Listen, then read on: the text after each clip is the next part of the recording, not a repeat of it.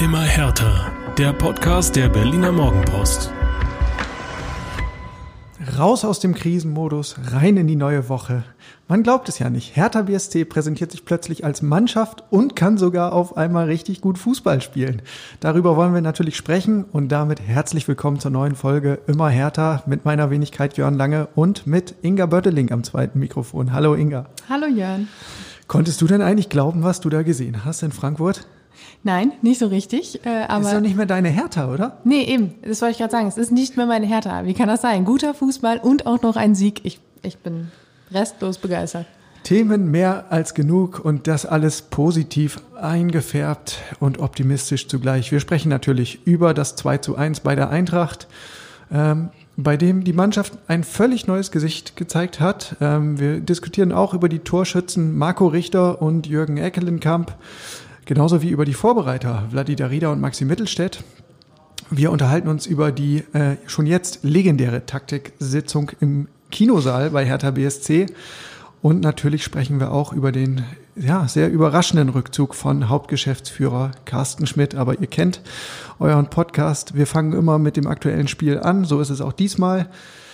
Der Chronisten halber die Tore 1 zu 0, siebte Minute Marco Richter, 2 zu 0, 63. durch Joker Jürgen Eckelenkamp und dann gab es noch das 2 zu 1 in der 78. Minute durch Gonzalo Paciencia durch einen Foul-Elfmeter verursacht von Alexander Schwolo.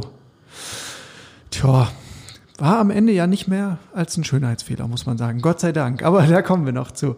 Äh, erstmal ging es natürlich los mit der Aufstellung. Die haben wir wie immer mit großer Spannung erwartet. Äh, Paul Dardai ist in dieser Saison ja fast immer gezwungen gewesen, viel zu verändern. So war es, war auch diesmal. Kein Boateng in der Startelf, kein Luka Toussaint, der hatte sich kurzfristig abgemeldet mit einer Sprunggelenksverletzung. Kein Jovetic, äh, kein Selke, Martin Dardai fehlte ohnehin angeschlagen. Also fünf Leute raus äh, im Vergleich zum Freiburg-Spiel. Dafür in der Startelf diesmal Routinier Peter Pekarek, Santi Askasiba, Maxi Mittelstädt, Chris Piontek und Vladi Darida. Das Ganze in einem 4-3-3, also erstmals wieder eine defensive Viererkette. Und was soll man sagen, Inga, war nicht die schlechteste Wahl. Absolut. Äh, was mir äh, direkt aufgefallen ist, ist, dass jetzt dann doch die, ich sag jetzt mal, älteren Haudegen dann äh, ran durften. Also Santias Cassiva und Max Mittelstädt, die sind alle nicht alt, aber ich meine, sie waren schon vorher bei Hertha, bevor jetzt im, im Sommer der nächste Umbruch passierte. Und äh, auch mit denen hat es funktioniert. Das hat mich irgendwie sehr gefreut. Ja, und Pekka und Darida natürlich, ne? Die beiden Routiniers. Ähm, also schon bemerkenswert. Äh, diese Umstellung taktischer Natur, die war natürlich nicht ganz freiwillig, sondern auch einfach der Tatsache geschuldet, dass gar nicht mehr als zwei Innenverteidiger da waren. Also da war es dann irgendwie mit der Fünferkette problematisch. Ähm, ihr habt das vielleicht mitbekommen. Als Backup für Detrick Boyata und Niklas Stark, die im Abwehrzentrum gespielt haben, war Marlon Morgenstern dabei, in Klammern 20 Jahre alt, äh, sonst in der U23 zu Hause noch keine Bundesliga-Erfahrung. Also da, da durfte man so ein bisschen mitzettern, dass äh, Boyata und Stark durchhalten. Aber hat ja alles gepasst. Ja, vor allen Dingen hat aber die Einstellung gepasst, ähm, Inga. Also Hertha, ich, äh, ich konnte nicht so richtig glauben, was ich da sehe. Total fokussiert, richtig angezündet von der ersten Minute, muss man sagen. Aggressiv, hellwach, gedankenschnell. Und dieses Phlegma, was wir in dieser Saison so häufig gesehen haben, dieses Unsichere, dieses teilweise auch Mutlose, wie weggeblasen. Wie kann man sich das erklären? Das ist auch eine gute Frage, aber ich finde, es war, es ist eigentlich genau das, was Paldada die ganze Zeit wusste, was in seiner Mannschaft steckt und wir irgendwie schon nicht mehr geglaubt haben, dass es noch in dieser Mannschaft steckt. Und irgendwo muss der Schalter gewesen sein, den er gefunden hat in, diesen, in dieser Länderspielpause jetzt. Aber ähm, ja, mich hat es auch irgendwie einfach gefreut, beziehungsweise es war so ein bisschen ansteckend, weil man sah irgendwie bei jedem auch so diese Spielfreude. Es hatten alle plötzlich irgendwie Bock und ich finde, das sah man auch durch diesen Spielverlauf in der siebten Minute das 1 zu 0. Wir haben das schon erlebt, diese Saison ist es nicht unbedingt ein Segen. Und dass man dann aber trotzdem noch das 2 zu 0 nachgelegt hat, auch das irgendwie auch so ein Zeichen dafür, wie verändert die Mannschaft aufgetreten ist. Und da habe ich wirklich zwischendurch gedacht, wow, okay, das ist ähm, also eine, eine Wandlung, die ich wirklich nicht so erwartet hätte. Ja, total, total. Ähm, aber du sagst es, ne? Paul Dardai war in den vergangenen Wochen ähm, Mr. Zuversicht, hat immer wieder gesagt, irgendwann wird es schon passen und irgendwann haben wir auch das Spielglück. Ja, und als Beobachter stand man da und dachte immer, also was ist jetzt Zwangsoptimismus, äh, was ist Realitätsverlust? ähm, klingt jetzt ein bisschen böse, aber ihr wisst, wie es gemeint ist. Ähm, und ja, diesmal sind die Würfel tatsächlich ganz gut gefallen. Wie kann man sich das erklären? Wir gehen natürlich auf Ursachenforschung. Also ein Punkt ist natürlich die Länderspielpause, ähm, die jetzt vor dem Spiel lag. Damit hatte Hertha im Grunde zwei Wochen Zeit, nochmal richtig konstruktiv zu arbeiten in Ruhe. Äh, die Abstellungen hielten sich im Vergleich zu anderen Jahren in Grenzen. Ähm, ja, Boyata war weg, Jovetic war weg, auch Eckelenkamp war weg. Aber viele waren eben auch da. Und die Verbliebenen in Berlin, die konnten äh, sehr zielgerichtet arbeiten. Ist ein Punkt. Und, ja. und es wurde äh, auch abwechslungsreich gearbeitet. Wir haben, glaube ich, letzte Woche schon drüber gesprochen. Es war so ein bisschen ähm, äh, Duathlon-Feeling auf dem Schenkendorfplatz und so. Also es war jetzt nicht nur, wir müssen uns jetzt absolut auf Sportliche fokussieren, damit wir aus dieser Krise rauskommen, sondern wir machen auch ein bisschen was, damit die Köpfe vielleicht ein bisschen freier werden. Äh, hinzu kam, man hatte jetzt einfach nicht direkt ein neues Negativerlebnis. Das, das lässt auch viele einfach ein bisschen äh, optimistischer auch wieder reinschauen, gerade bei den Spielern. Und ähm, ich glaube, dass das einfach viel ausmacht, dass eben nicht so ähm, ja krampfhaft daran gearbeitet wurde, wir müssen jetzt, sondern ja. wir können. Ja. Jetzt nach dem Ergebnis äh, muss man dann ja auch sagen, da hat der Trainer vielleicht ein gutes Händchen gehabt ne? und einen guten Ton angeschlagen. Ich will mir mal vorstellen, wie Felix Magath das vielleicht gehandhabt hätte. also auch bei Hertha auf dem Gelände gibt es ja so ein, so ein, so ein Mini-Bergauf, so einen kleinen Hügel, ne? wo gerne Sprints absolviert werden könnten. Felix Magath hätte wahrscheinlich gesagt, jetzt trainieren wir in den zwei Wochen umso härter. Äh, Paldada hat so ein bisschen versucht, den richtigen Mix zu finden aus Anspannung, aus spaßigen Elementen. Ähm, ja, und der Plan scheint aufgegangen zu sein. Hat er auf der PK vor dem Spiel auch nochmal gesagt, na, diese Nummer mit dem Duathlon, da sprechen die Jungs heute noch drüber, da haben wir viel gelacht, das ist was fürs Team.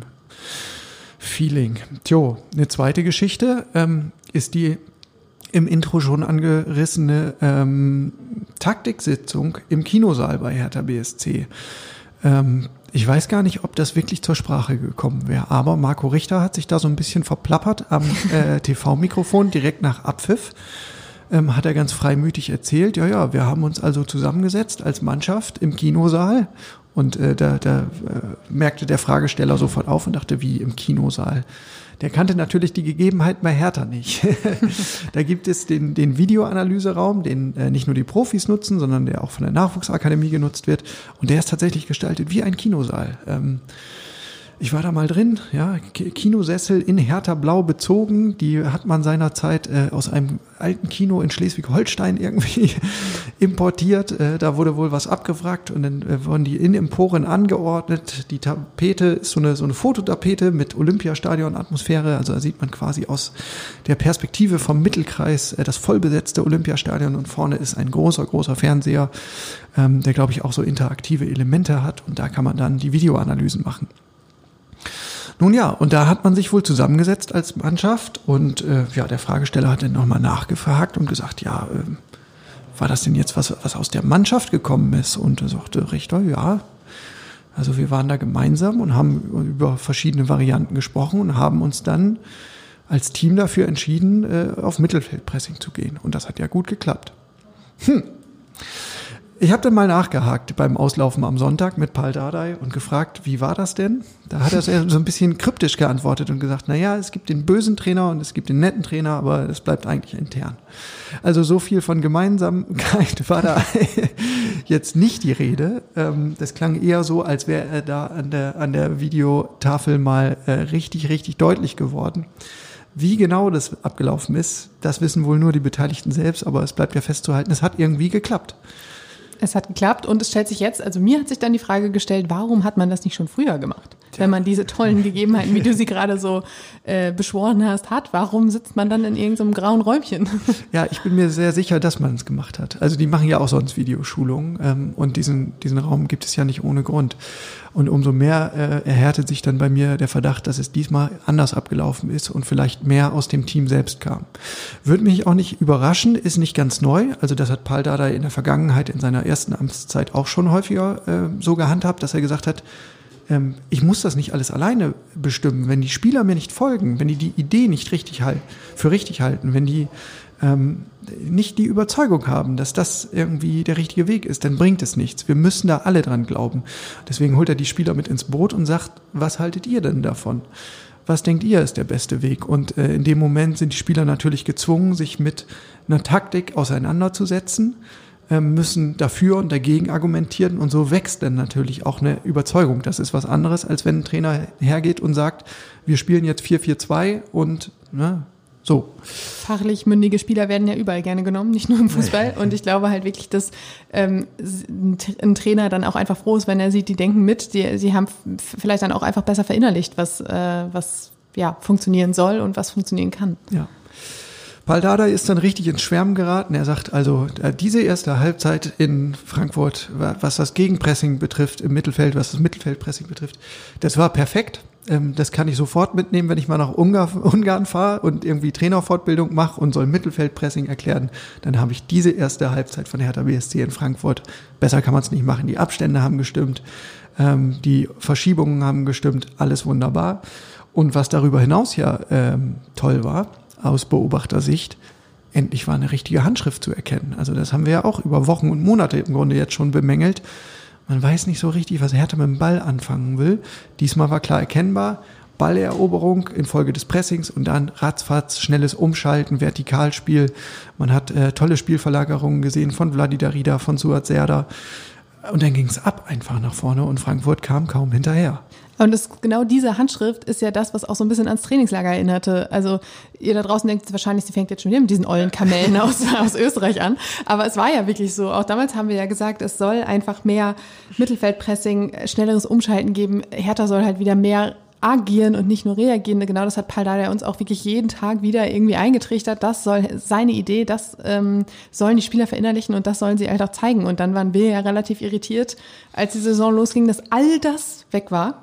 Und jetzt ist es dann doch auch irgendwo wieder aufgekeimt. Das, ja, also ich muss sagen, das hat mich ähm, ja gefreut. Das ist jetzt vielleicht eine blöde Aussage, aber ich finde, das, das war einfach ein bisschen ermutigend zu sehen, dass das alles, was da in Österreich trainiert wurde, nicht komplett im Sande verlaufen ist. Richtig, ja.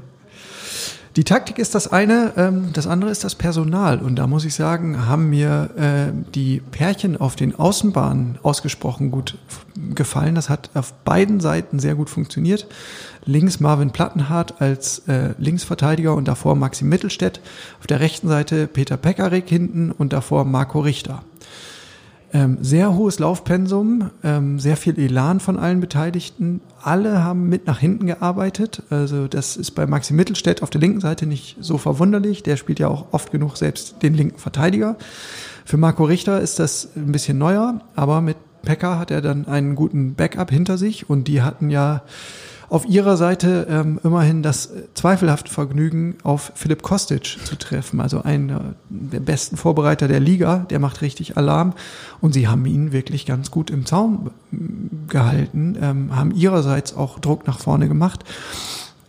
Der Trainer war auch zufrieden und sagte, das war unsere Idee. Auf der linken Seite viel Aufarbeit und Flanken und auf der rechten Seite eher ins Dribbling gehen, Richtung Mitte ziehen, Unruhe stiften, vielleicht auch mal einen Freistoß herausholen. Ähm, und ich muss sagen, ich habe in dieser Saison eigentlich noch keine Kombination gesehen, die besser funktioniert hat. Hinzu kommt natürlich auch, ähm, dass man vielleicht auch das Glück hatte, dass einfach keiner einen schlechten Tag erwischt hat. Also es ist ja auch so ein Ding, was wir auch in, in, den letzten Spielen öfter hatten, dass man irgendwie das Gefühl hatte, okay, das war einfach ein gebrauchter Tag für XY und dann, ja, hast ja, du sowieso Zweifel für die halbe Mannschaft. Ne? Zweifel für die halbe oder die ganze Mannschaft. Aber also das kommt ja jetzt auch dazu, bei, wir werden das Spiel nachher ja auch noch einordnen und sowas so ein bisschen, aber ich glaube, dass man das auch echt nicht äh, zu klein reden darf, dass wirklich einfach bei jedem alles passte und ähm, sowohl bei ähm, bei Boyata in der Abwehr, der ja auch mit der Länderspielpause dachte man sich ja auch nicht, dass er jetzt verletzt wiederkommt oder so. Er war da vorher auch relativ lang angeschlagen. Ja. Ähm, als Hat auch gefühlt bei, jeden Ball rausgeköpft. Ja, ne? ja. Äh, oder bei äh, Vladimir Rieder, der da im Mittelfeld halt unfassbar viele Kilometer gemacht hat und sich Bälle geholt hat, von denen man dachte, gut, die sind eigentlich jetzt auch schon fast verloren. Und ähm, dann hast du auch noch was äh, Nettes aufgeschnappt beim Auslaufen bei Paldada zu Maxi Mittelstädt. Ja, genau. Also bei Maxi war es auch klar zu sehen, äh, klare Leistungssteigerung. Er hat ja neulich schon Treffer vorbereitet, ähm, als, er, als er von der Bank gekommen ist. Ähm, ich glaube, im Fürth-Spiel war es. Ähm, und jetzt wieder sehr, sehr engagiert, ähm, wieder mit einer guten Torvorbereitung und eben der Defensivarbeit, die gestimmt hat. Ähm, da habe ich den Trainer nochmal gefragt und er sagt, ja, ist kein Zufall, kommt nicht von ungefähr. Ähm, ich habe maximal eine Denkpause gegeben. Er hat ihn wohl vor ein paar Wochen wirklich zur Seite genommen ähm, zu so einem Vier-Augen-Gespräch und gesagt, Maxi, irgendwas stimmt nicht in deinem Leben. Also das waren wirklich seine Worte. Ähm, dazu muss man ja wissen, beide haben äh, eine lange gemeinsame Vergangenheit. Die sind schon als U17-Mannschaft irgendwie gemeinsam durch, äh, durch die Gegend getingelt und auch erfolgreich durch die Gegend getingelt. Ähm, insofern gibt es da ein großes Vertrauensverhältnis. Ähm, und Paul Dada hat dann aber gesagt, irgendwas stimmt nicht in deinem Leben. Geh mal nach Hause, denk mal drüber nach, ähm, was ich ändern muss. Und ich will meinen alten Maxi wieder haben. Und das hat ganz offensichtlich gefruchtet. Schön übrigens auch, dass sowas erst jetzt rauskommt und nicht zu dem Zeitpunkt, als er ihn nach Hause geschickt hat, weil das wäre ja wieder ein riesen, Riesenaufschrei gewesen und ein riesen, Riesenchaos. Und jetzt ist es halt so, es, es war eine Maßnahme vom Trainer, sie hat gefruchtet, man sieht die Ergebnisse, alles wunderbar. Ja, genau. Jo, und wenn wir uns dann von einzelnen Personalien entfernen, dann bleibt ja äh, festzuhalten, ähm, die Einsatzbereitschaft war so, wie man sie sich eigentlich wünscht. Ne? Da haben wir auch oft genug drüber diskutiert dass man eigentlich gedacht hat, na ja, man kann auch Spiele verlieren, solange der Einsatz stimmt, solange man sieht, da ist eine Elf auf dem Rasen, die zerreißt sich. Und diesen Eindruck hatte man in Frankfurt auf jeden Fall. Und dann stimmen natürlich auch die Kennzahlen, die das untermauern. Also Hertha ist endlich mal mehr gelaufen als der Gegner. Ähm, und zudem kam dann noch eine gewisse Widerstandsfähigkeit dazu, die wir ja auch häufig vermisst haben. Ähm, bislang hatten wir oft das Gefühl, es gibt ein Gegentor und dann bricht die Mannschaft in sich zusammen. Da ist niemand, der das äh, zusammenhält. Jetzt gab es wieder ein Gegentor und die Partie hätte durchaus noch mal kippen können. In Frankfurt war ähm, richtig viel los im Stadion. Es waren, glaube ich, knapp 40.000. Ähm, auf einmal war da richtig eine Kulisse und da hätte das Spiel durchaus noch mal kippen können. Aber Hertha hat standgehalten und hat ähm, total in den, in den Kampfmodus geschaltet und das Ding über die Zeit gebracht. Und das ist vielleicht eine Erfahrung, ähm, von der die Mannschaft auch richtig profitieren kann. Sowas nimmt man ja mit. Vor allem, wenn wir uns an die letzten Spiele erinnern, jetzt war es ja wirklich noch fast eine Viertelstunde, die man äh, überstehen musste mit diesem, mit dieser Führung im Rücken. Ähm, aber aus den letzten Spielen hat man ja sogar gesehen, dass nicht mal irgendwie eine Führung äh, am Anfang irgendwie oder zu null reicht, um das irgendwie über die Zeit zu bringen. Und das ist halt wirklich eine deutliche äh, Steigerung. Auch ich finde auch so ein bisschen so eine, so, so ein bisschen so was Erwachsenwerden-mäßiges. So, hey, wir haben jetzt hier irgendwie äh, den, den Kopf oben, wir wissen jetzt, was zu tun ist und nicht dieses kopflose Verteidigen und dann pff, gefällt doch noch ein Tor. Und dann gibt's ja noch einen Bonus quasi obendrauf. Also nicht nur die Stammformation oder die Startformation hat geklappt, sondern du hattest dann auch noch richtig gute Joker. Ja, also in Frankfurt sind Ecklenkamp, Belfodil, äh, Dennis Jastremski und Kevin Prinz Boateng dann von der Bank gekommen. Boateng ganz am Ende, um äh, mit seiner Routine halt irgendwie Ruhe reinzubringen und ähm, ja, das Ergebnis über die Zeit zu bringen. Und zudem hast du auf der Bank noch Stevan Jovetic, Mysian Maolida, wo man eigentlich denkt, na, das ist doch dein Konterspieler par excellence. Wenn er fit ist, der, der braucht jetzt halt vielleicht noch eine Woche Schonfrist, damit er nach seiner Verletzung wieder äh, richtig gut in Schuss ist. Tja, und Davy Selke ist auch noch da. Und Boateng, wo wir vorhin beim Thema ähm, Tagesform waren, ähm, hat wirklich einfach genau die Rolle ausgefüllt, die ihm zugedacht ist. Und das, was man irgendwie auch so lange von ihm ein bisschen vermisst hat, auch irgendwie schon so ein, so ein erfreulicher Entwicklungsaspekt im Spiel. Ja. Auf einmal passt alles. Auf es einmal ist, passt alles. Es ist irre. So ist Fußball was. So, und jetzt kommt die Euphoriebremse. ja, jetzt, also jetzt haben wir fast 20 Minuten nur geschwärmt. Das hält man ja im Kopf nicht aus. Inga, jetzt komm doch, ordne das doch mal ein und bring uns zurück auf den Boden der Tatsachen. Ist Hertha jetzt in der Saison angekommen? Ist jetzt alles gut? Nein. es soll es einordnen. Nein. Also zuallererst habe ich mir äh, die Frage gestellt, warum muss man gefühlt erst am Abgrund stehen, bevor man sich zusammenreißt? Es war so in der vergangenen Saison mit dem ähm, Abstiegskampf irgendwie, dann funktionierte plötzlich alles nach der Teamquarantäne. Jetzt war es wieder so Krise, man hatte Unruhe und plötzlich funktioniert's. Und ähm, man, also du hast vorhin ja auch schon gesagt, man sollte wirklich irgendwie auch ein bisschen aufpassen, man sollte nicht zu viel loben, weil ich finde, wir haben schon so oft gute Ansätze gesehen und wurden immer wieder so ein bisschen enttäuscht und haben uns gefragt, wo sind jetzt all diese Dinge hin verschwunden? Und ich glaube, um halt wirklich überzeugend aus dieser Krise jetzt rauszukommen, braucht es einfach Konstanz. Und genau die muss man jetzt zeigen in den nächsten Spielen. Und wenn das nicht der Fall ist, dann ähm, bringt dir auch dieses eine gute Spiel nichts. Ja. Ein zweiter Punkt fällt mir noch ein. Man ist ja immer ähm, nur so gut, wie es der Gegner zulässt. Und der Umkehrschluss heißt, ähm, Frankfurt war vielleicht gar nicht so stark. Beziehungsweise Frankfurt hatte einen übermächtigen Gegner neben Hertha, nämlich den Bayern-Fluch. Der ist ja hinlänglich bekannt. Also wer es schafft, die Bayern zu besiegen, so wie es der Eintracht gelungen ist äh, vor der Länderspielpause, dann kannst du eigentlich davon ausgehen, dass es jetzt strikt bergab geht. Ähm, und so ist es dann ja auch gekommen. Also äh, da, da ist die Eintracht in guter Gesellschaft. Ich glaube, das haben von Borussia Mönchengladbach über, wer fällt mir noch ein? Leverkusen hat, glaube ich, auch mal gegen die Bayern gewonnen und dann ging es danach äh, dahin. Ähm, also das, das ist immer ein ganz schwieriges Ding. Ähm, hat Hertha vielleicht ein bisschen in die Karten gespielt. Und wenn wir nach vorne blicken, dann muss man ja auch sagen, das Programm, was jetzt ansteht in den nächsten Wochen, das bleibt sehr anspruchsvoll. Also es geht jetzt gegen Gladbach, dann im Pokal gegen Preußen Münster, das klammern wir ein bisschen aus. Ähm, dann geht's nach Hoffenheim gegen Leverkusen und dann zum Derby äh, zu Union. Also das ist alles andere als einfach. Aber um das Ganze jetzt nicht ganz schwarz zu malen, nicht, dass mir hier nachher irgendwie Pessimismus vorgeworfen wird, ähm, es ist schon so ein Lichtblick jetzt gewesen für alle, der gezeigt hat, hey, wir können es, es funktioniert. Das kann halt auch für, also ich glaube, es ist für den Kopf einfach von unschätzbarem Wert und äh, das wird auch helfen bei diesem Programm, was, was kommt. Also es wird auf jeden Fall mehr helfen, als wenn es jetzt irgendwie ein Unentschieden oder eine Niederlage gewesen wäre. Ja. So, jetzt läuft es ganz gut und es haben sich diverse Protagonisten auch in den Vordergrund, Vordergrund gespielt. Das heißt, es gibt plötzlich einen richtig schönen Konkurrenzkampf bei Hertha, so wie man sich das eigentlich wünscht. Äh, bisher haben wir eigentlich immer nur darüber gesprochen, es gibt kaum genug Innenverteidiger. Die Mannschaft stellt sich, zumindest defensiv, im Grunde von selbst auf. Ähm, jetzt gibt's ein bisschen, ja, jetzt werden, glaube ich, auch die Ellenbogen ausgefahren, weil äh, natürlich alle sich positionieren wollen exemplarisch dafür steht ähm, das ja, die Konstrukt im Mittelfeldzentrum. Da hast du Wladimir Darida, der hat jetzt ähm, ja schon gegen Bochum zwei Tore vorbereitet, ähm, gegen Frankfurt wieder eins, beziehungsweise das zweite Tor dann auch noch initiiert. Äh, ist kein offizieller Assist, aber war halt der ganz, ganz wichtige äh, vorletzte Pass und ist damit der beste Scorer bei Hertha BSC. BSC. Dabei hat er ja wenig Einsatzzeit gehabt. Zugleich hast du Jürgen Eckelenkamp. Ähm, der kommt zum zweiten Mal als Blitzjoker von der Bank und trifft wieder nach wenigen Sekunden. Ähm, und hat ja auch schon vollmundig angekündigt, er wird ganz gern mehr spielen. Äh, also Bank gefällt ihm nicht so gut.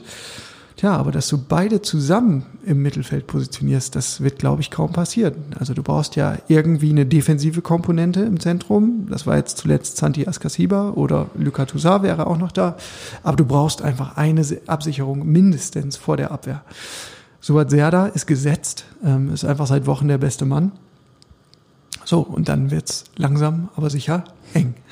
Also an Vladi Daridas Stelle hätte ich jetzt langsam so ein bisschen Angst, weil ähm, dieser Ecklenkamp einfach aus einer Länderspielpause wiederkommt, in der er halt mit der niederländischen U21 auf Reisen war und trifft direkt. Er ist gerade drin, trifft. Das, sowas ähnliches hatten wir schon nach der letzten Länderspielpause, als er ebenfalls unterwegs war und eine Woche später gegen Bochum, äh, nicht äh, gegen Fürth, reinkam und trifft. Und was passiert mit diesem Jungen, wenn er halt mal über richtig lange Zeit mit der Mannschaft trainiert? Also ja. ich, ich könnte mir schon vorstellen, dass das einer ist, der da noch eine Menge Entwicklungspotenzial hat und der der Mannschaft richtig helfen kann. Und wir haben die Lobeshymnen von Paul Dardai noch im Ohr, ne? Also äh, ich erinnere mich, äh, ich weiß gar nicht, wieso einer bei uns gelandet ist, äh, hat er gesagt, und dass der eben über ganz besondere Fähigkeiten verfügt, die man kaum lernen kann.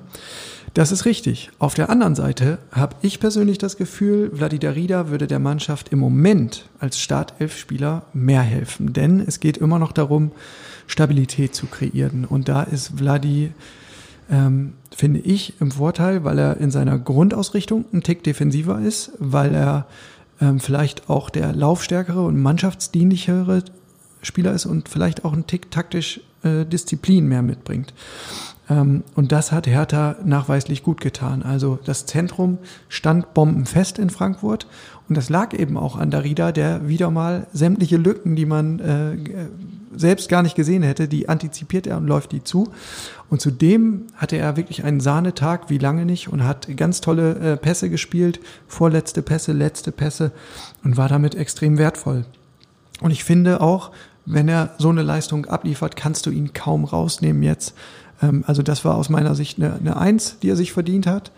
Ähm, und ihn dann jetzt äh, rauszunehmen und Eckelenkamp von Anfang an zu bringen, äh, finde ich irgendwie schwer zu moderieren. Das äh, finde ich nachvollziehbar, aber ich finde, man sollte auch bedenken, jetzt hat die Offensive funktioniert, es hat alles zusammengespielt vorne. Wenn das irgendwann mal wieder nicht der Fall sein sollte, weil sich irgendjemand etwas schwerer tut, dann wäre natürlich so ein Eckelenkamp, der einfach deutlich offensiver ausgerichtet ist, vielleicht dann die bessere Wahl. Die Frage ist halt, wie lange hält Paldada jetzt erstmal so an dem System fest, was er jetzt hat? Und wie lange braucht es, bis er vielleicht doch so überzeugt und begeistert von diesen ungeahnten Fähigkeiten des Jürgen Enkelenkamp ist, dass er die dann doch äh, über längere Sicht ähm, äh, bringen will? Und die Frage ist auch, wie lange gibt sich Eckelenkamp mit der Rolle als Joker? Zufrieden, weil er ist ja nun mal von Amsterdam nach Berlin gekommen, um mehr zu spielen, weil er in Amsterdam kaum äh, Spielzeit hatte, kaum Chancen hatte auf einen Stammplatz. Das sind so, so ja. Ungereimtheiten, die wir noch nicht wissen. Und wir dürfen auch nicht vergessen, es gibt eigentlich noch einen dritten Kandidaten. Stevan Jovetic ist auch noch einer, der da spielen kann. Klar, der kann auch auf den Flügel gehen. Der kann auch alles andere. Aber auch das ist noch eine Option. Also da ist es jetzt wirklich eigentlich so, wie man sich das wünscht als Trainer. Ein richtig schöner Konkurrenzkampf. Wir werden es weiter beobachten. Gut, dann ziehen wir einen Strich unter das Sportliche und sprechen über ein weniger erfreuliches Thema, liebe Inga, nämlich den plötzlichen Rückzug von Carsten Schmidt, Herthas Hauptgeschäftsführer, ähm, ist nicht mehr länger in Amt und Würden. Das sickerte am vergangenen Dienstag durch. Äh, die Kollegen vom Tagesspiegel hatten die Information exklusiv. Ähm, und kurz darauf hat Hertha das dann bestätigt. Ähm, ja, bis, bis zu dieser Bestätigung hat man immer gedacht, was steckt jetzt dahinter? Das regte natürlich ein bisschen zu Spekulationen an. Gab es da Kompetenzgerangel? Ähm, sind sich die Entscheider nicht grün? Bobic, Schmidt, ähm, Werner Gegenpower, Schmidt, Lars Windhorst, Schmidt, wo knirscht es jetzt? Warum äh, geht der schon wieder? Der hat doch erst im Dezember angefangen. Es kam dann heraus, ähm, es sind wirklich ausschließlich private Gründe, die diesen Schritt ähm, verursacht haben. Es geht um einen ja, schwereren Krankheitsfall im engsten Familienkreis. Und Carsten Schmidt ist für sich zu einem Punkt gekommen, wo er sagt, jetzt kann ich nicht mehr parallel alles handeln, ich muss äh, dann eine Entscheidung treffen. Es gab dann noch eine, in Anführungszeichen, Abschiedspressekonferenz, was ich ähm, sehr korrekt fand. Äh, das muss man nicht machen. Ähm, aber es war ihm offenbar ein Anliegen. Carsten Schmidt saß gemeinsam mit Werner Gegenbauer auf dem Podium. Und Inga, du warst vor Ort und hast es miterlebt. Das war eine ganz äh, bemerkenswerte Atmosphäre, oder? Auf jeden Fall. Ähm, Werner Gegenbauer hat auch direkt gesagt, dass er es, so wie du gerade meintest, auch sehr korrekt findet, dass das jetzt noch stattfindet. Er hat auch gesagt, Carsten Schmidt hätte das nicht tun müssen. Er ist wohl offenbar, so hört es sich zumindest an, extra nochmal aus München zurückgekommen nach Berlin, um sich äh, zu verabschieden, um sich zu erklären. Ähm, es war insgesamt eine extrem emotionale Angelegenheit. Man merkte Carsten Schmidt auf jeden Fall an, dass er wirklich harte Wochen und Monate hinter sich hat. Ähm, er musste auch während seiner Ausführungen und äh, die Antworten auf die Fragen der Journalisten auch mehrfach schlucken, hatte wirklich zu kämpfen, dass er ähm, irgendwie halbwegs ja, äh, gefasst aus dieser ganzen Situation wieder rauskommt. Und ähm, man kann wirklich nichts anderes tun, als diesem Mann alles Gute zu wünschen für die nächste Zeit. Ähm, und ich hatte vorher auch ein bisschen in den sozialen Medien gelesen und da ging es, wie du vorhin auch gesagt hast, Kompetenzgerangel und Co. Da ging es auch darum, nicht jetzt schon wieder und schon wieder ein Umbruch und schon wieder Chaos bei Hertha und so. Und ich finde, man muss diese diese Personalie oder diesen Fall jetzt wirklich komplett separat davon betrachten, weil das ist einfach nur absolutes Pech gewesen jetzt, dass ähm, das zusammenfällt quasi mit der sportlichen Krise und äh, hat überhaupt nichts miteinander zu tun und es ist wirklich unglücklich. Und ja, wie gesagt, man kann wirklich nur hoffen, dass, dass sich für Familie Schmidt alles zum Guten wendet. Ja, gute Besserungswünsche, unbekannterweise. Die große Frage aus härter Sicht ist natürlich, was bedeutet das jetzt für den Club und wie heftig trifft es den Verein? Ähm, aus meiner Sicht ist es schon wirklich ein herber Verlust, denn Carsten Schmidt war ja wirklich seit seinem Amtsantritt der neue starke Mann im Verein. Ähm, derjenige, der ja auch äh, die, das Innenleben des Clubs wirklich nachhaltig verändert hat. Wir können uns ja mal ähm, anschauen, was er so bewegt hat. Also zum einen hat er Strukturen aufgebrochen und Personal hinterfragt. Ähm, es gab da damals diese interne Mitarbeiterbefragung. Ihr erinnert euch vielleicht, äh, das hatten wir groß in der Morgenpost große Fragebögen, um einfach mal ähm, wirklich den, den ja, Puls an, oder den, den Puls zu erfüllen oder wirklich alles von Grund auf zu hinterfragen. Was läuft bei Hertha gut, was läuft bei Hertha schlecht, was muss verändert werden. Mit professionellen Management-Tools ähm, wurde da gearbeitet, auch mit externer Beratung. Das hat alles Geld gekostet, klar. Ähm, aber ich finde, von außen betrachtet, ist ein längst überfälliger Schritt gewesen. Das ist etwas, was ja, wir auch häufig moniert haben in der Vergangenheit bei Hertha, dass da zu viel Stillstand ist, dass äh, man sich selbst genügt, dass man so ein bisschen im eigenen Sach Saft kocht. Das alles ähm, gab es mit Carsten Schmidt nicht mehr, der wollte was bewegen.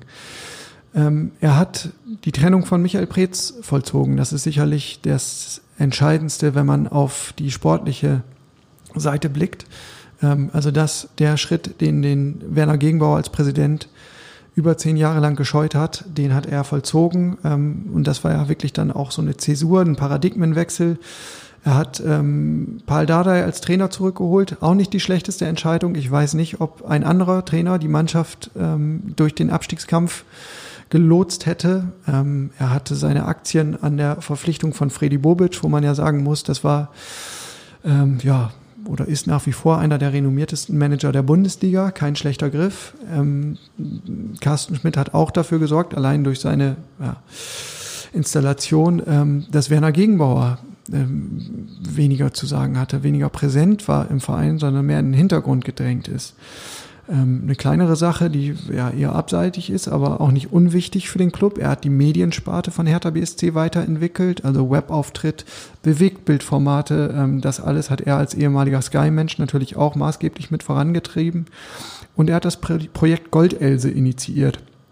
Ähm, ihr erinnert euch, das ist diese ja, Clubstrategie bis 2025 und damit hat er ja auch eine Vision entwickelt. Die kann man gut finden, die kann man schlecht finden ähm, oder eben auch in Teilen gut und in Teilen schlecht. Aber zumindest hat er mal eine Vision entwickelt, etwas Greifbares, an dem man sich festhalten kann. Ähm, und auch das haben wir in der Vergangenheit häufig bemängelt. Man weiß nicht, wo Hertha hin will, man weiß nicht, wofür Hertha steht. Ähm, Carsten Schmidt hat zumindest angeschoben, dass sich das ändert. Er wollte selbst ähm, bei dieser Abschiedspressekonferenz kein Fazit von seiner Arbeit ziehen. Das war natürlich eine Frage, was er jetzt angestoßen, was er bewegt hat. Ähm, aber ich finde, das war eine ganz gute also Zusammenfassung, was halt zeigt, auf wie vielen Ebenen er auch einfach aktiv war und ähm, wie sehr er irgendwie dann auch schon härter in seinem Denken verankert hat, zeigt auch, dass er gesagt hat, ihm fällt das jetzt unglaublich schwer zu gehen. Man hatte gemeinsam nach Lösungen gesucht, man hat keine gefunden.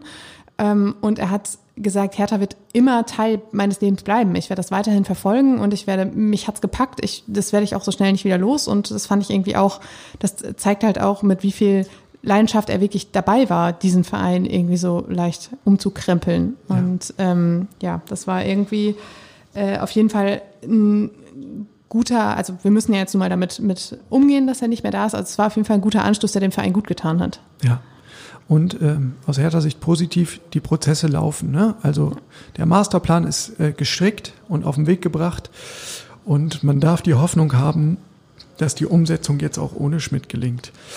Ähm, auch in dieser Personalie wollen wir nicht in grenzenlose Lobhudelei verfallen. Wir wollen auch darauf schauen, was er nicht geschafft hat oder was ihm nicht gelungen ist. Und da ist natürlich in erster Linie der sportliche Erfolg zu nennen. Also ein schneller Wandel zum Besseren, den konnte auch Carsten Schmidt nicht äh, vollziehen oder bewirken. So richtig Ruhe hat er auch nicht in den Verein bringen können. Dafür war immer zu viel los. Ähm, das hat er nicht zwingend zu verantworten, aber ja, ich erinnere mich auch daran, ähm, dass er zum Beispiel nach der äh, Entlassung oder nach der Trennung von Bruno Labbadia gesagt hat, es darf keine Informationslücken mehr geben, es dürfen keine Interner mehr nach außen äh, drängen. Das ist eine Aufgabe, die, oder das, das nehme ich in meine Verantwortung. Das muss aufhören. Und damit sind wir natürlich auch gleich wieder beim Thema. Denn ähm, ja, dass Carsten Schmidt geht, ist eben nicht erst mit einer Vereinsmitteilung publik geworden, sondern schon vorab. Und das wiederum hat Lars Windhorst auf den Plan gerufen. Via Twitter natürlich. Ähm, er hat, äh, hatte geschrieben, dass er auch lange mit ähm, Carsten Schmidt telefoniert hat und sie sich auch über die Gründe ausgetauscht haben, aber dass das schon wieder quasi vorab publik geworden ist, das kann nicht sein.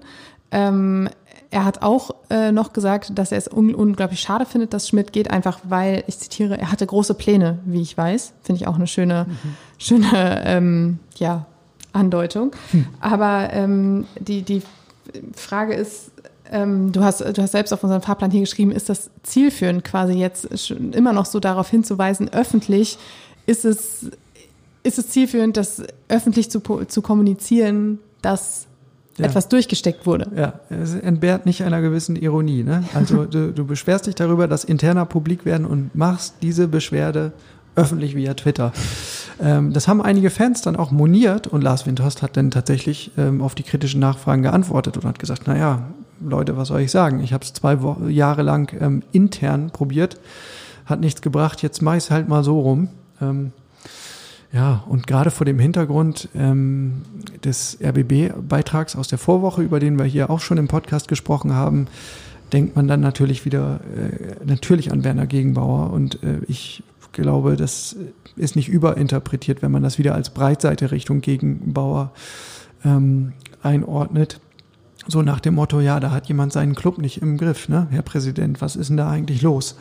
Interessant wird jetzt auch zu, zu, sehen sein, wie das Verhältnis mit Windhorst und der jetzigen Geschäftsführung weitergeht, weil Carsten Schmidt war ein wichtiger Anker zwischen Hertha und Windhorst und ähm, Windhorst war selbst ja auch beteiligt bei der äh, Auswahl des CEO und er hat für Carsten Schmidt votiert. Jetzt ist er nicht weg. Ich denke, Carsten, äh, Lars Windhorst wird sich auf jeden Fall einschalten, sollte man einen neuen CEO etablieren. Und die Frage ist jetzt, ein bisschen, wie ist das Verhältnis zu Friedi Bobic, der jetzt viele Aufgaben von Schmidt übernehmen wird? Wie ist das zu Ingo Schiller, der auch einige Aufgaben übernehmen wird?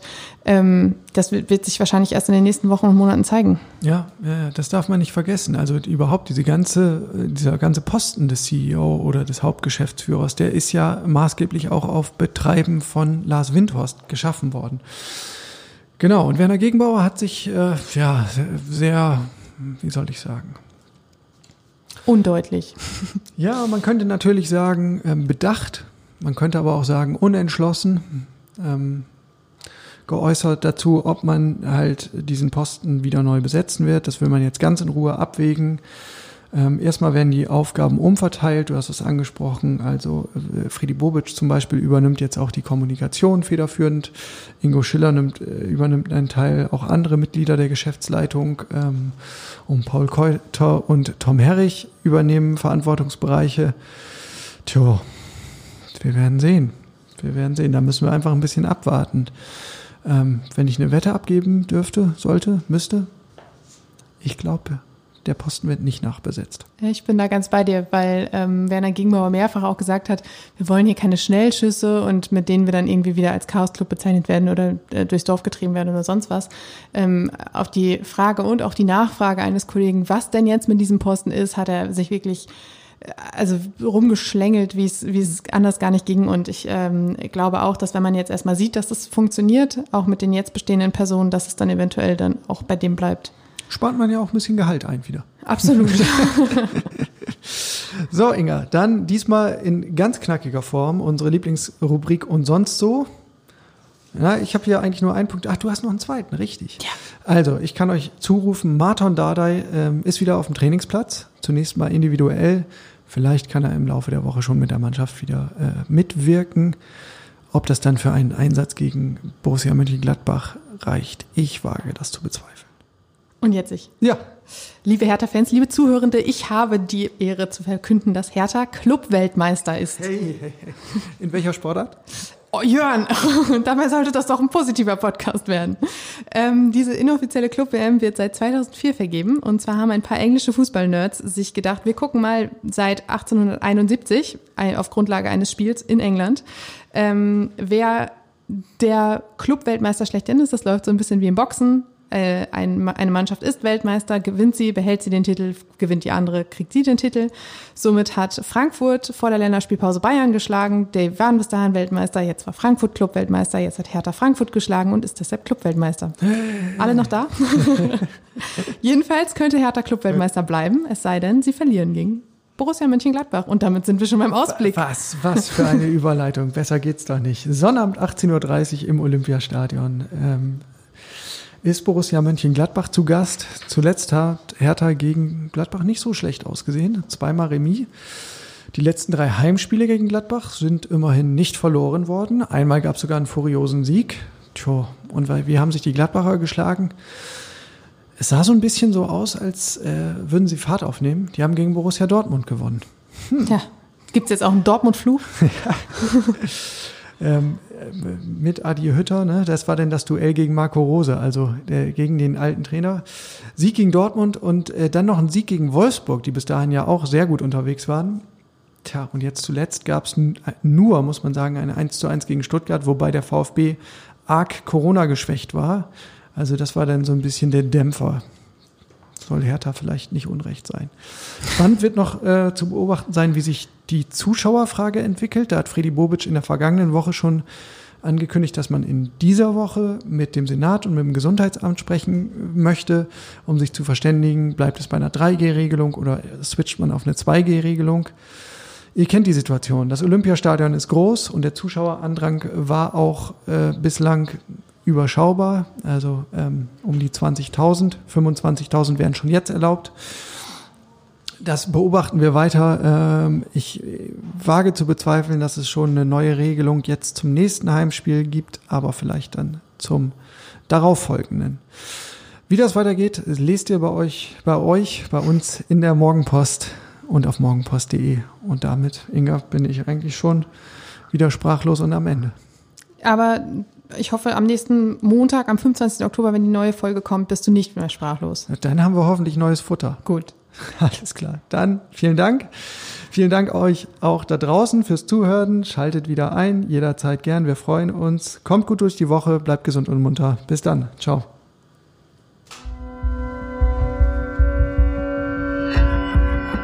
Immer härter. Der Podcast der Berliner Morgenpost.